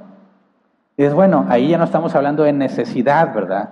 Y tiene que ver también mucho quién te lo regaló. Que si vas a, imagínate, ahí viene el tiempo de Navidad y en las empresas va a haber intercambios, ¿verdad? Y te van a regalar cosas horribles que no quieres. Siempre pasa, ¿verdad? Aunque hagas la lista de lo que quieres, te van a traer algo que no te va a gustar. Bueno, vas a decir, bueno, aquí está una taza, no sé, de Chuck Norris, algo que dices que, pero ahí está. Significa que no la puedo vender o voy a otro intercambio y llevo y la llevo al intercambio, o sea, es quién me la regaló, un X de la empresa, quién sabe quién fue, se hizo el intercambio y me tocó. ¿Implica que tiene un valor emocional y que no me puedo deshacer de ello? Claro que no, ¿verdad? Entonces va a depender mucho de la situación, de quién te regaló eso y de que tú eres el nuevo dueño y tienes que ser un buen administrador. Entonces, con esos criterios, toma la mejor decisión que puedas, ¿verdad? Pero creo yo es necesario obedecer a Dios antes que los hombres, como dice la Escritura. Si entro en una situación de crisis, voy a vender lo que esté a mi alcance para salir de la situación, independientemente de quién me lo regaló. ¿Me explico? Porque tengo una responsabilidad ante Dios. Yo creo que ese debe ser el criterio en todos los casos. Eh, siguiente. Lima, Perú, ese es el nombre. Pastor, sé que Dios nos habla en sueños. Le digo porque a mí me advirtió de la pandemia y por medio de sueños, pero tengo una duda muy grande. Mi hermana no cristiana me dice que soñó que la Virgen le habló y ahora cree que ella también le cuida. Bueno, ahí está el punto de creerte lo que sueñas, ¿verdad? Por eso el primer punto es eh, determinar que sea algo cíclico, como dice la escritura, porque tú dices, oye, soñé que me iba a pasar algo y luego, no sé, se me pierde el teléfono, yo digo, ah, yo había soñado. No, no, espérate. Soñar que te iba a pasar algo no es lo mismo que se te pierda el teléfono, porque todos los días te pasa algo, ¿verdad? No es algo tan genérico como cuando llega y dice, Dios me dijo que te va a bendecir, es por favor, todos los días me bendice, ¿verdad? Eso no puede ser un mensaje de parte de Dios porque es una promesa garantizada en la Escritura. Y Dios no tendría por qué mandarme a alguien que me diga algo que ya dice la Biblia y que me pasa todos los días. Para que algo pueda ser verificable de que es algo que Dios te está diciendo, es algo que solo Él podría decirte. ¿Me explico? Y si lo soñaste, asegúrate que no fue algo natural, sino que o es repetitivo o se cumple. Por eso cuando dicen, ya lo soñé tres veces y esto, y soñé que me hacía artista de rock, dices, bueno, lo único que queda es esperar a ver qué sucede, ¿verdad? Si un día estás siendo una gran estrella de rock, me mandas un saludo desde el escenario y me dices, yo te dije. Pero mientras eso no pase, no hay forma de que sepas, ¿verdad? Si no tiene nada que contradiga la escritura, eso que estás soñando, es probable que pueda pasar. Pero si me dices que la Virgen le habla, entras en un serio conflicto bíblico, dado que los muertos no son omnipresentes, ¿verdad? Y no están, según lo vemos en la escritura, no queda a su criterio si vienen a visitarnos o no. Tenemos el caso de Moisés y Elías en la transfiguración de Jesús, como personas que murieron, pero que Dios se les concedió hacer algo. Tenemos a Samuel que atendió el llamado de la pitonisa porque Dios le permitió para revelarle a Saúl que iba a morir y fuera de ahí no hay más en siglos y siglos de historia. Que ahora alguien diga, se me apareció mi abuelita, se me apareció no sé quién, la Virgen de quién sabe dónde. Y bueno, puede ser algo perfectamente explicable en lo natural. Tendríamos que analizar qué es eso, qué se dijo y qué pasa para entonces poder juzgar con justo juicio como dice la Biblia. Así que cuando nosotros decimos, Dios me dijo en sueños, eh, tenemos que estar muy seguros de que llegamos a la conclusión de que fue algo que Dios dijo si no provocamos esta ligereza de que lo que otros sueñan, piensan y concluyen que es Dios. Siguiente, también Lima, Perú, dice, le ha dicho que María era una sierva del Señor y nada más, pero ella está convencida de que la Virgen le habló. Entonces, ¿qué pasó en este caso? Bueno, en realidad Dios nos habla en sueños y yo estoy equivocada. Mira, si Dios consideró que había, supongamos que es verdad, si Dios consideró que tenía que en palabras de Samuel, despertar a María de su sueño para ir con esta persona y que le dijera que María es una sierva del Señor y nada más, la verdad que me cuesta trabajo comprenderlo, porque eso es algo que ya está en la escritura, ¿verdad? Y si no tiene que ver con un evento que va a suceder, como en el caso de los sueños de José, si no tiene que ver con algo que tienen que hacer, como el caso de los sueños de José o el sueño de los sabios, que digo, los, es decir, el sueño de los sabios cuando tienen que regresar es algo que implica que tienes que actuar de inmediato porque es sumamente importante. Si nada más le dijo que era la sierva del Señor, creo que no tiene sentido, ni en términos bíblicos, ni, ni en términos prácticos. Siguiente, Karen Orozco, personas que tienen alguna enfermedad mental y asesinan o cometen cosas atroces que perjudican o dañan a otros en su locura o enfermedad, ¿tendrán que dar cuenta de sus actos o no porque estaban mal de sus facultades mentales? No me quedó muy claro este punto. Es que mira, podemos tener eh, sociópatas, asesinos seriales que tienen cierta deficiencia, ¿verdad? No pueden tener empatía, por ejemplo. He leído algunos casos y he visto documentales de algunos casos que los asesinos seriales no tienen la capacidad de ser empáticos, o sea, no se ponen en los zapatos de su víctima, por eso ni siquiera se cuestionan lo que están haciendo. Pero el hecho de que no tenga empatía en ninguna manera significa que no es responsable de sus acciones, porque es responsable de muchas otras cosas más. Si no puede tener empatía, pero sí sabe que eso está mal y aún así lo hace, el hecho de que no tenga la capacidad de ser empático no lo hace inocente. Quizás la pena no sería igual de rigurosa, pero tiene que pagar, porque hubo muchos otros factores y decisiones para llegar a ese punto, desde escoger a la víctima, planear cómo se va a hacer de ella, planear cómo la va a asesinar, y eso lo hace responsable. Pero si tú piensas, por ejemplo, alguien con un síndrome Down severo, que tiene quizás físicamente 30 años, pero mentalmente tiene dos años, y involuntariamente toma un bebé y lo avienta por la ventana, de oye, es algo malvado, dices, bueno, es grave y es pecado quitarle la vida a otra persona, pero él es consciente de lo que hizo porque ahí no le atribuyen la responsabilidad a él si tiene dos años de edad mentalmente, sino quién fue el responsable de permitir que él se acercara a un bebé e hiciera eso con el bebé. De manera que sí hay un delito, pero la responsabilidad no va para el que tiene el síndrome de Down severo, sino los responsables de él. Porque tuvieron que, dada su discapacidad, ponerlo en control y nunca permitir que se acercara a un bebé. Entonces, si te fijas, ahí está el pecado, hay una responsabilidad pero se la vas a atribuir a todos los involucrados. Y si hay alguien, como en el caso que propongo, totalmente incapacitado de tener control de sí mismo en ese tipo de casos, él no va a pagar, pero alguien más va a pagar lo que hizo, los responsables. Espero que eso ayude a aclarar mejor las cosas. Y se acabó, ¿verdad? Se acabó el tiempo. Muy bien.